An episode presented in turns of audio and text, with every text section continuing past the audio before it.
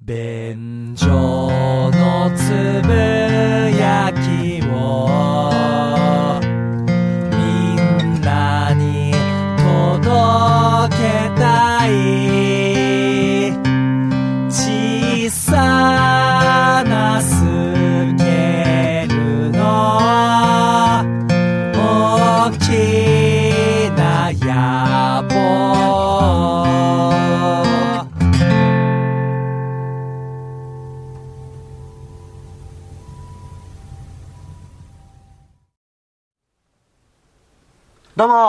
じさんにむらです。どうも、ホイップボーイです。よよろしくお願いします。よろしくお願いいたします。便所のつぶやきでございます。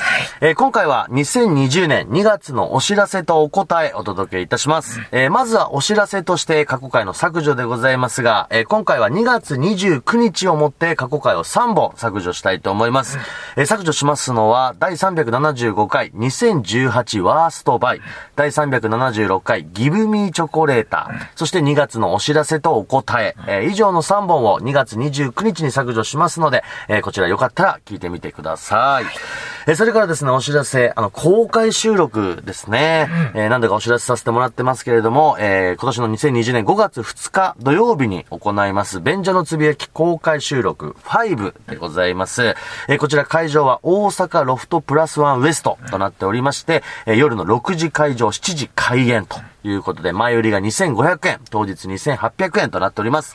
えーこちらのチケット発売日、3月12日日曜日、こちらの12時から、お昼の12時からですね、えー E プラスにて販売開始しますので、皆さんぜひチェックしておいてください。それからもう一個、便所の過去回。これ我々があのずっとこの、これまでやってきた便所のつぶやきの過去回をね、50本ごと収録しました便所の過去回というものを販売しておりまして、えーボリューム7、第301回ホイップ書店4号店から第350回ホイップ単価までを、えー収録したもの、特典もつきまして1本2000円で、えーこちらブースというサイトで販売しておりますので、えーこちらもぜひお買い求めいただけたらと、いうことでございます。以上、お知らせでございました。お疲れ様でした。これ、聞いてるとき退屈っすね。すいませんね、ちょっと一辺倒でね。いやいやいやいやバーっていうことになりますけれども。いいんです伝えなきゃいけないしはまあ、ちょっとお知らせということで、ぜひ皆さん、あのー聞いていていただければと、いうことでございます。そしてですね、続いて、便所のつぶやきのレビューページに、こちらコメントいただいておりますので、ご紹介していきます。えーまずはですね、ピンカちゃんさん。はい。プロレタリアホイップさんとブルジョアニムラさんによる悲哀と喜劇の格差トーク。えーホイップさんの名言、名台詞に痺れっぱなしです。えーまた、天才ホイップさんを最高に活かしているニムラさん。奇跡的な化学反応を感じます。私は、ホイップさんはジョーカー、ニムラさんはロバート・デ・ニーロだと思って聞いています。つまり、いつか来る便所最終回に何を期待しているかというと、以下略。ということで。おいおいおい。どうなっちゃうんだよ、これは。これはね、ねえあの、ジョーカーのネタバレにはなってしまいますかはいはいはいら、言いませんけれども。そうですね。ねもう、ろくな終わり方じゃないえ。ということですよ。ろくな終わり方じゃないということだけは、確かですね。そんなことを、あの、頭で浮かべながら聞くのやめてください。ねはい。まあ、なるべくほっこりとね、そうですやっておりますんで。ほっこりふわふわ、ゆるゆるトークでいきましょう。ということで、ありがとうございます。えーそれからですね、メキシコ料理最高さん。なんでこんなに面白いんだろうね。聞くたびに毎日がキラキラするよね。便所、ありがとうございます。うわ嬉しいですね。キラキラしますか、便所聞いてて。ねえ。なんかね、いいメッセージをお伝えできているんだとしたらうん、何よりですよ。本当ですね。えいやありがとうございます。それからね、しじみさん。えー地上波では流せないようなアンダーグラウンド感満載のポッドキャストです。お二人の仲の良さも相まって過激な内容も楽しく聞くことができます。なるほど。ねええーこれも嬉しい評価で。嬉しいですねね。配信者さんですね、こ。の方はあ、。そうなんですね。ありがとうございます。嬉しいですよ。それから、名犬ションさん。はいながら聞きに最高。何かをしながらまったり聞いています。二村さんもホイップさんもトークスキル高いので飽きませんし、引き出しの多さや言い回しも面白いです。さすが芸人さん。こちらも勉強になります。えまた、ホイップさんのアンダーグラウンド編はまさに未知との遭遇。ご本人はコミカル話していますが、とんでもない世界です。それを中和するような二村さんの優しくも鋭いツッコミと笑い声で救われます。便所のつぶやきは甘じょっぱい高カロリーお菓子を摂取している感覚に近いです。罪悪感を感じながらもついつい手が。これは癖になりますね。なるほうんど。ねえ、嬉しい。甘じょっぱい高カロリー菓子ということで、えーバームロールですね。バームロールですか、い甘じょっぱいんですよ。あ、うん、ハッピーターンかなと思いましたけどね。あー、ハッピーターンってカロリー多いんです、でも、まあ、おせんべいだから高いんじゃないですか、それなりに。フィナンシェかもしれないですね。そこそんな広げます？どうでもよかったね。甘じょっぱい高カロリーなお菓子が具体的に何かはもう別にいいと思いあ、ますよ。そこはどうでもいいんだ。難しいね。メール読むのって。メケンションさんありがとうございます。ありがとうございますえー、もちつけさん。最近登録しました。楽しく拝聴させていただいております。二村さんの話し方が、時々クリームシチューの上田さんみたいお。ホイップさんの話し方が、時々オードリーの若林さんみたい。えー、かっここの例えは、例えておきながら個人的にあまりしっくりきていない。と いうことですけれども。いや、でも、二村さん、うんこれたまに二村さん言われますよこのね。クリームシチューの上田さんみたいな話し方ですねってね、たまに来るんですよね。ただこれね、自覚がいつもないというか、ん自分でこう聞いても、あんまりピンとこないんですけど。そうですね。僕も、隣に過ぎるからかあんま感じたことはないですけど。そうですかね。よ、たまにね、便所でそういうメールそうなんですよ来ますよね。たまに来るんですけれども。んまあでもまあね、偉大な方ということなので、はいまあ別に僕も嬉しいのでね。はいまあこういう評価もいただいたと。んありがとうございます。それからね、セブンショアセブンさん。はいえーホイップさん。瞑想っていいもんですよ。私も時々します。頭がクリアになってスッキリしますよ。ぜひ心と頭を無にしてみてください。なるほど。お金持ちは皆さん瞑想をしています。すぐする。明日からします。違う違う、あの、瞑想すれば金持ちになるわけじゃないんですよ。違うんですか？違うんですよ。お金持ちが瞑想してることはあるが、あるけども、瞑想すればお金になるわけではな。ないいんですね。1時間瞑想したら、チャリンチャリン入ってくるわけじゃない。そんなシステムあったらみんな瞑想しますから。ふざけんなよ。じゃあやんねえわ。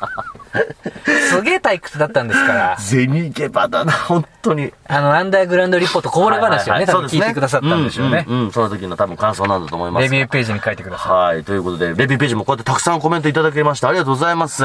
あの、ぜひね、皆さん、あの、まだレビューページ書けるとありますので、書いていただければということでございます。さあ、そしてここからはですね、ツイッターやメールで届きましたリスナーの方からの反応にお答えしていきたいと思います。えーまずはですね、えー第420回、ホイップアンダーグラウンドリポート7。これあの、ホイップさんがあの、裁判所おじさん。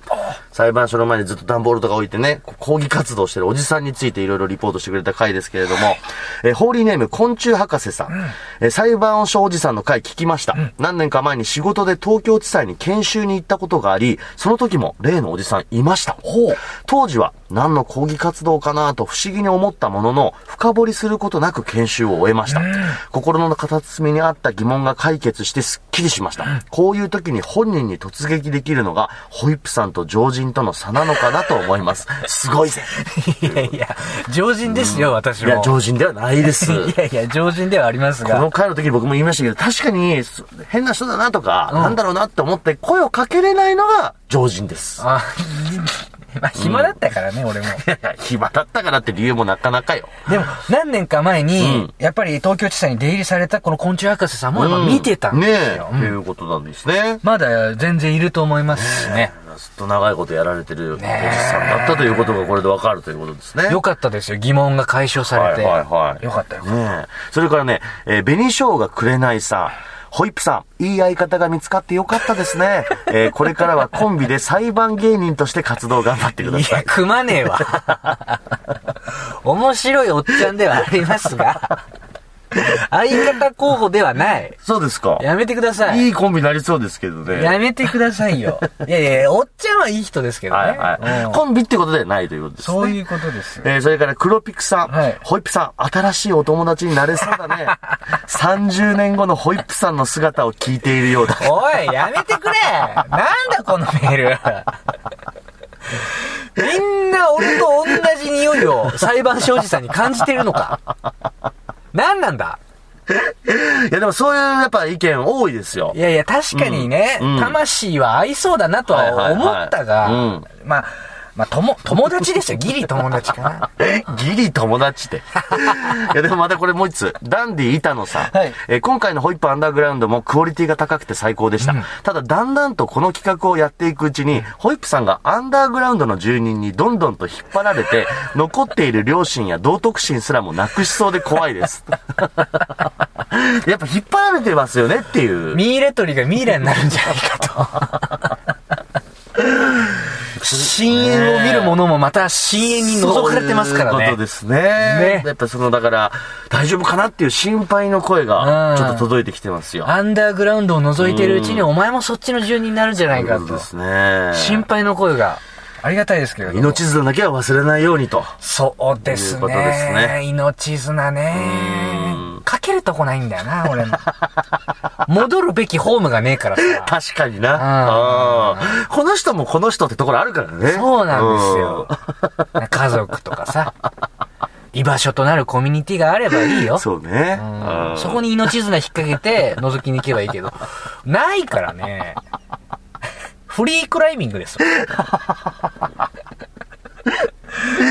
次行きましょう。サラダ世代さん。はいホイップ坊やのアンダーグラウンドリポートに外れなし。毎回楽しませてもらっています。えそこでホイップ坊やにリポートしてほしい案件いくつかリクエストしたいです。うん1個目。ビッグイシューを売るおじさんにリポート。なんでこの生活にたどり着いたのかを聞いてほしい。なるほどね。二つ目。水割りは、水割りが10万円するぼったくりバーで、いかつい黒服に人生を諭す。し怖えな えー、三つ目。新聞屋で金を持ち逃げされ、パーキングの係員に怒号を浴びせて去った自己破産男に家族の大切さを教える。わしやないかい三つ目わしのことやないかいえー期待しています。もう俺がアンダーグラウンドの住人って言っちゃってるじゃん。三つ目俺なんだよ。そういうことですどういね。うこと？やめてサ。ラダ世代さんの中ではもう完全に立派なあなたもアンダーグラウンドだよと。そちら側にいてしまいましたよと言いたいわけですから。そういうことですねやめてくださいよ。あーでもまあ好評ということで、何よりでございます。ありがとうございます。えー、それからね、ガハくんさん。うんえー癖の強い素人に対するホイップさんの懐飛び込み力がすげえ。過去に鉄壁のおばあさんから新聞契約を勝ち取ったスキルが今回も活かされているね。なるほうん、ど。ありました。結構長いこと聞いてくださってますね。そうですね。過去回ですよ、ねとっくにえ。。これあの、なんか、ホイさんがあの、みかんもらったみたいなやつですよね。いや、そう、僕ね、10代の頃、うん新聞営業で結構ね、いい成績を取ってた男なんですよ。うんうんうんうんだから、その時のスキルが今回も活かされてんじゃないかと。ねえうん。すごい、こういう評価も。俺はね、確かに、うんみんなが契約取ってこれない人のところを取れるんですよ。はいはいはい、はい。で、みんなが契約取れるところ取れないんですよ。これでも、やっぱそう聞くとアンダーグラウンドリポートやっぱ通ずるよね。普通の人がやっぱ聞きづらいことだったり。店帰って怒られんだから、お前これ誰でも取れるおっちゃんのとこだぞ。なんでお前そこ取ってこれねえんだよって。言われてそれ。は取ってこれない。ほいで逆に、みんなが、いやいや、そこの家やめとけも、誰も行っても契約取れないからっていうとこを、俺取ってきて、お前すごいなってなるのよ。すげえ。そうか、そうか。うんじゃあこれ本当にある意味いい、合ってる指摘というこ合ってるとですね。指摘でしたね。なるほど、なるほど。んじゃあ続いていきましょう。えー第421回、2019ベストバイのこれオープニング。これ、ホッピさんがあの、便所の後書きっていうね、まあ、あの、こう、編集後記みたいなことを、こう、ノートというサイトでやりますということをお知らせした回なんですけれども、えー白金さん、便所のつぶやきの編集後記、迷った末にまとめて購入。楽しみが増えた。えーホイップボヤさんの文才と溢れる好奇心で、65記事と言わず、どんどん書いていってほしいと。おー、嬉しいですということで、そうですね。ね。。これ、ホッピさん、便所の後書き、そう。やってますけれども。あのね、書き始めて、えー、2、3週間ぐらいですけど、はいはい。楽しくてね、おーいいですね。意外と、うんうんうん。意外とって言ったらあれだけど、はいはい。最初はさ、便所の後書きってやるよって言った時は、はい。い、や、ほんと、全然、皆さん、あの、別に買わなくてもいいし、うんうんうん。俺も恥ずかしいし、はいはいはい。みたいなこと言ってたんですけど、意外と書いてて楽しいし、あのーぜひ、あの、読んでくれる人は読んでみてください。いや、いいんじゃないですか？うんね。あの、まあちょっと有料なんですけどね。有料だけど、はいはいはいあのー結構ね、気持ちが乗ってるから、うんうんうんちょっとだけ、もう少しうん見られても別にいいかなとは思うようになってきた。ねだからあのー全部は脱がないけど、はいはい。胸ぐらいは見せてあげるよっていう、ヌ 下手な例えするわ。ヌーディストホイップですよ。ヌーディスト。それさ、購買意欲を下げてるから。その例えって。ごめんなさい。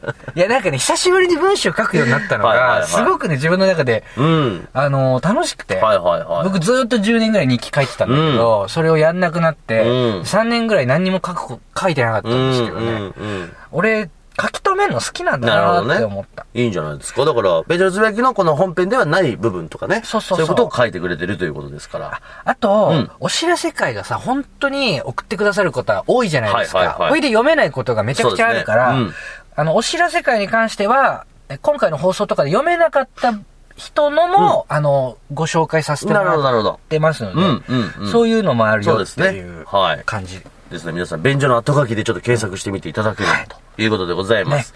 えそして、このよ2019ベストバイの本編、まあ、ほらそれぞれのこう2019年のベストバイをご紹介した回ですけれども、疲れを知らない竹馬さん,、ホイップさんがエロ漫画を電子書籍で購入してるとおっしゃっていましたよね。本屋の知り合いにエロ漫画がコンビニなどでも減少し、将来的に絶滅するのではないかと聞いたことがありました。帰ってきた答えは、エロ漫画が電子書籍になったことで売り上げは増えており、なんなら紙媒体より電子書籍の方がメイン舞台になってるそうです。やっぱり本屋で買うの恥ずかしいですもんね。えー買った後も他人に見られないし、かさばらないし、電子書籍とエロ本は相性がよろしいようですよ。なるほどね。これでもなんか言われてなるほどって話ですね。うんうん。いや、ポルノ関係はね、うんもうさ、物で持たなくていい気はするね。確かにね。今さん、ツタヤとか行く？いや、行かないよね。だから動画とかも本当ね、ネットの方のサイトで見ちゃった方が、うんまあ本当人にバレないっていうね。そう。ほいで、うん今さ、定額アダルト DVD 見放題サービス、サブスクがいっぱいあるから、ファンタとかさ、。だし、うんあれなんですよ。ネットで買う方が、うんあのー、18歳未満の人買えない、はいはい。レーティング多分厳しくできるんですよ。しっかりね。うんうんだ。ってクレジットカードとか使わなかったね。といけなかったりするから、うんうんうんうん年齢認証とかも結構しっかりしていくと思ああ、そうか、確かにそっちの意味でも、そうだう。ね。そう。向いてるっていうことだね。僕はそう思いますけどうんうんうんね。それからね、倉五郎さん。はいホイップさん、エロ漫画概論をぜひ、うん昭和、平成、令和の三部作で。いや、そんな語れるほど詳しくないから。でもなんか、ホイップさんが好きなエロ漫画のね、なんか作品とかを語るとっていうのは面白いかなと思いますけどいね。や誰に需要があるんじゃい。誰が好きとかでもあるでしょ、だって。まあ、作家さんいますけどね。うんうんうん。師走の沖縄先生とか。ごめんなさいちょっと存じ上げないんですけれども。え？はい。師走の沖縄先生。マイケル・ジョーダン知らないって言ってんのと同じですよ。俺、20年間この人の作品ずっと見てるから追っね。かけてんなぁ。マジで10代の時に知って、もうそれから、絵柄も作風も大好きなんああ、ですよ。そうですか。うん。師走の沖縄先生、で、ハッピーなんだよね、話は。へ俺ーそういうエロ漫画好きなんですよ。なるほどね。あれいけるな エロ漫画回路。これあの、ラブホテル概論と一緒です。ニーズがあればのいういうことにさせてください。ニーズはない。ね。あればでいきます。はい。じゃあ次いきます。はいえー、422回、ラブホテル概論のこれオープニング。ホイップさんがあの、慕ってる先輩から、まあ、結婚する嫁のために今後便所のつべ聞けないということを告白された回でございますけれども、宇宙警察改めソイソースビチャオさん、えー、二村さん、他、こんばんは。いや、誰が他だ、おい。2のうちの1じゃ、俺が。半分占めてるわ。影の便所のつぶやきアドバイザーの先輩との別れ、さぞ辛かったことでしょう。うんだからといって、まんべんなく好かれるように振る舞ってしまっては、俊介らしさがなくなってしまいます。だから走り続けてください。僕も結婚するまで便所聞き続けようと決意しました。いやいや、結婚したら聞かなくなるんかい。結婚しても聞き続けてくださいよ。そうですねダメですよ。えー、それからね、オロチさん,、うちの奥さん、ドライブ中に聞いていたら、一人で留守番してる時、こっそりダウンロードして聞いてて、俺にバレた時に、ちょっとだけ恥ずかしそうな顔してたけど、そういう人もいるのでくじけずに続けてください。ご夫婦でハマってくださって。すごい。で、このオロチさんの奥さん、可愛いねなんかこれ、み誰も見ないとこで一人で聞いて、それがバレた時、ちょっと恥ずかしそうな顔するって、超可愛くないですか？燃えるんだ。僕、自分の奥さんだったら抱いてますね。いや、うん、まあ、奥さんだしね。別にそんなんなくても抱かなきゃだし。すごい可愛らしいエピソード。そうですほっこりしますよねねえぜひ夫婦で堂々と聞いてください。うんそれから、活目キャストさん。ホイップさんの先輩の悲しい別れの話。僕も奥さんとのドライブ中、全く同じ状況を経験しました。デジャブすぎてビビりました。でも僕は便所を卒業しません。過去放送も買い続けます。力強いお言葉いただきました。これ、リスナーあるあるなんですね。やっぱり女性リスナーさんの抵抗力って強いみたいですね。うん。結婚されてる方は、あるあるなんだ。そういうもしかすると。ね。続々と来るかもしれませんよ、これからね。恐ろしいですね。はいありがたいです。そして本編ラブホテル概論。私、ニムラがラブホテルいろいろちょっとお話しした回ですが、NW さん。えーニムさん、静岡県磐田市のホテルピミ。部屋が綺麗で過ごしやすいです。ベッドも綺麗なのでおすすめです。近くに立ち寄ったらぜひ。という。へまあ僕今静岡いますんでね。そうですよ。初めてあの知ったんですけど、ここちょっと調べてみたら、確かにすごい綺麗。ホテル、ピミ。ホテルピミ。ひらがなでピミっていうところなんですけど、すごい綺麗なところで、まあチャンスがあったらそうです行ってね。みたいかと思います。たまには家じゃなくてね。ねえデート気分でホテル行くのもいいと思いますよまあ。今子供がいるんでね。じっちゃんばっちゃんに預けてさ。そういう形になるわけじゃない。うん。でもそれだったらちょっと岩槻行きたいな、そのラブホテルガイドでも喋ったけど。うん、久しぶりに行きたいなと思うね。まだ結婚していなかった時期のそうね、ちょっと淡い思い出をね、思い出しに。いいね。はい。続いて、ヌー改め、セイントミスターセックスさん,、うんラブホテルで思い出すのは、エアシューターとタバコを吸ってた自分かな。なぜか背徳感やバスエ感が。特に悪いことしてないけれど、きらびやかなレジャー感満載で行ってみたかったなということで。エアシューター。これでも今、エアシューターがあるラブホテルってもう珍しいんじゃないですかね。あれですよね。んまあ僕ほんと知識でしかないけど、あの、はいはいお金カプセルに入れてさ、そうそうそう部屋からフロントまで直通のあれでしそょパイプのやつでしょ？プシューってね。落ちていくやつ。そうです。僕一回だけ経験ありますけど、んすごい音するんですよ。まず遠くから、こう、プシューってこう何かが近づいてくる音が聞こえてきて、部屋に入ってくると、プーッつって、うんうんうん。何かが到着したぞっつって、こう開けると、そういうあの、カプセルみたいなのが入ってて。え、下から上にも来てるってこと？くるくるくるくる。え、お金落とすだけじゃなくて？落とすだけじゃなくて、向こうから届くってのもできる。ええそうそうそうそう。何を届けたの？これあの、僕嫁といた時にあの、ホテルであの、無料でコスプレ衣装を貸してもらえるっていうやつであの、ちょっとセーラー服を頼んだ時に、赤裸々いや、まあでもそういう楽しみ方もしたいもんね。全然俺バカにしてないし、いいと思ってます。そういう工夫って大引い事ですよね。てるじゃないか。若干引いてるじゃないか。引いてない引いてない。へエアシューターでもいいよね。なんかラブホテル来たって感じにはなるから。ーすごいうんね。今でもまた復活してほしいかな、いろいろね。はい えーカステルさん。はい郊外の高速インターチェンジ周辺だと、話にあった埼玉の岩槻のほか、千葉の柏、神奈川の横浜町田もラブホ街になってて選ぶの楽しいですよね。えー個人的にはウォーターホテルというホテルの系列店がおすすめです。これもなかなか手広いところ、関東近郊よく知ってらっしゃる方ですよね。ラブホ街ってこんないっぱいあるんだで。もね、やっぱ本当に高速インターチェンジ周辺ってね、大体ありますよ。ええそうなんだ。もう、てか、わかりやすく、もう皆さん早く降りていらっしゃいみたいな感じで、きらびやかにあるから、く車運転する方にとっては結構あるあるな状況かと思いますよね。そうなんだ。うん。で、ウォーターホテルっていうこのホテルも僕ちょっと知らなくて調べたんですけど、びっくりするよ。え綺麗すぎて。えさっきのあの、ホテルピミだっけ？うんでも全然。いや、ピミディスんなよ。ピミだっていいホいや、なんか本当リゾートホテルみたいです。えーこれちょっと皆さん見てみてください。いいねはい。ねえすごかった。それからあの、僕がですね、この本編の中で、前幅ディズニーランド行くときに、泊まってたラブホテル、ちょっと名前忘れちゃったんですって話をしたら、うんうんちょっとこれじゃないですかってメッセージをくれた方がいらっしゃって、受付であの、ロボットが。ロボットがいるよっていうね、えー石川さんという方で、ラブホテルガイド二村さんがおっしゃってた変なホテルの名前、ピンときたので今回初めてメールさせていただきます。二村さんがおっしゃっていた変なホテルの名前、ズバリ変なホテルではないでしょうか。浦安付近でロボットが受付をしているのは多分あそこしかありません。車でディズニーランドに行く際、ちょっと早めに高速を降りた一般道の途中にあったと思います。今では恐竜のロボットも受付にいるようです。へうんもう一つ来てました。みゆきさん。こちら、舞浜の変なホテルのことじゃないでしょうか。いつも楽しみに聞いています。そう。で、調べたら変なホテルって本当にホテルがあって、変なホテルって名前なんだ。名前なんですよ。でこれ結構系列店もいろいろあるらしいんですけど、で、フロントにやっぱりその恐竜がいたり、その、さっき言ったロボットがいたり、っていうことで、僕が言ってた条件とは当てはまるんですけど、ここじゃないです。え？あの、調べたら、このホテル、変なホテルってのができたのが2015年とか、ん6年なんですよ。うんうん僕が嫁と言ってたのもっと前なので、うん。ちちょっと時系列が合わないんですよね。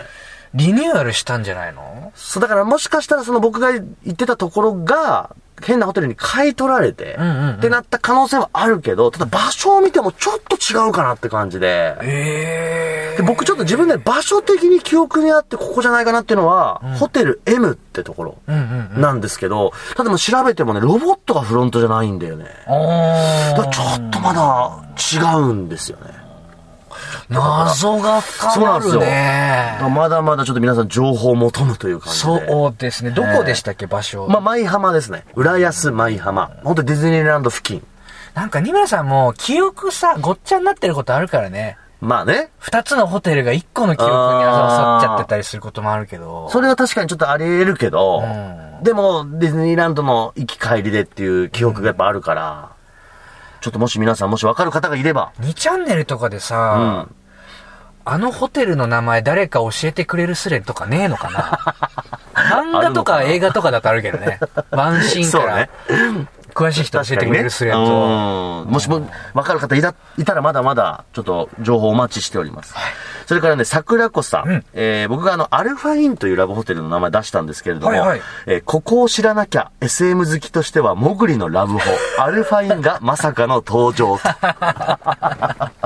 詳しいですね。詳しいですね。桜子さん。で、やっぱり SM 好きからすれば、うんアルファインはもう超有名ラブホなんですね。らしいですよね。うんなんかね、すごい話だまあ、。僕はあの、本当に生まれた時からこのアルアルファインがあるところに住んでましたんで、うん初めて大人のおもちゃを見たのもここのホテルでしたね。ああ、そうホテル。の駐車場に落ちてて、ええ何これ強烈な幼児体験ですね。そうなんですよ。だから今でもやっぱりちょっと変態性が残ってるというか。そことのつながりじゃないとは思いますけど。だって今収録してるけど、服の下きっこ縛りされてますもんね。あ、これ言っちゃいけないやつ。言っちゃいけないやつだよ。ああ、これだ。嘘だけど言っちゃいけないやつだブラジャーも今してますもんね、今ね。あ、ごめんなさい。また言っちゃいけないやつ言っちゃっ違う違う違う。俺、俺すごい変態じゃん、それ。た。うん。うんじゃねえよ。うんじゃねえよ。嘘ですよ、みたいなさん。はい。いきます、次。はいえー、次はですね、えー、423回、ホイップアンダーグラウンドリポートこぼれ話2。うんこちらですね。えー、タバスコさん。えーもはやホイップさんもアンダーグラウンド側にいる感じある。基本、便所のつぶやきがホイップ坊やの生態を調査する、ニブラアンダーグラウンドリポートだもんな。そういうことなの？いや、マジ、俺があっち側っていう意見今日多すぎないですか？そんなことないですからね。まあ、ホイップアンダーグラウンドリポートは回を重ねるごとにそういう認識にさせてしまう要素がありますね。うん。そういうことなのかなえーそれから、くるぶしでかしさん。アンダーグラウンドの潜入リクエスト思いつかないので、ホイップさんには代わりに60万持ち逃げした大島さんの行方を探すという依頼を、探偵ナイトスクープにぜひとも応募していただきたいと思います。俺が探偵ナイトスクープに応募するん ホイップさんだ。が応募するという。でもさ、探偵ナイトスクープで思ったけど、うんアンダーグラウンドリポートってなんだろうってこの間自分で考えたら、はいはい一人探偵ナイトスクープなのかなって思った。まあ、でもだ、まあ、ちょっとそれよりかはアングラですけどね。うん。でも、その僕ね、昔新聞や10代の頃働いてた時に、はいはい大島さんっていうね、人に60万円貸したまま飛ばれたんですよ。うんうんうんだから、大島さんを探すが、ホイップアンダーグラウンドリポートの最終地点なの。あ、ゴールだ。ゴールが。ホイップアンダーグラウンドリポートの最終回は、大島さんに会いに行く。なるほどね。探し出して。そうか、そうか。うんこれはじゃあ、こうご期待ということなんですね。そうです。今、あの、ありがたいね。ゴールが決まったよ、なるほどおかげで。決まったということで。んじゃあこれもご期待でございます。あの、ホイップアンダーグラウンドリポートに関してはですね、あの、リクエスト、ホイップさんリクエストくださいって言ってて、これ以外にもすごいたくさん来てるんですよ。で、これはあの、全部ホイップさんには渡しておりますので、まあ、どれを選んでどれをリポートするかは、これは皆さんお楽しみにとはいいうことでよろしくお願いいたします。えーということで、えー今日もですね、たくさんのメッセージありがとうございました。もう本当にあの、大量にいただいておりまして、もう読み切れないメッセージも本当に多いんですけれども、我々全部目通しておりますのでね、これからもメッセージたくさんいただければと思います。えーそして、便所のつぶやきステッカーお送りしておりますので、えー読まれた方でご希望の方はですね、お名前、郵便番号、ご住所、明記の上、えーブログページにある便所のつぶやき書箱よりメールをいただけましたら送付させていただきます。ということで、今後も便所のつぶやきよろしくお願いいたします。以上、2020年2月のお知らせとお答えでございましたあ。りがとうございました。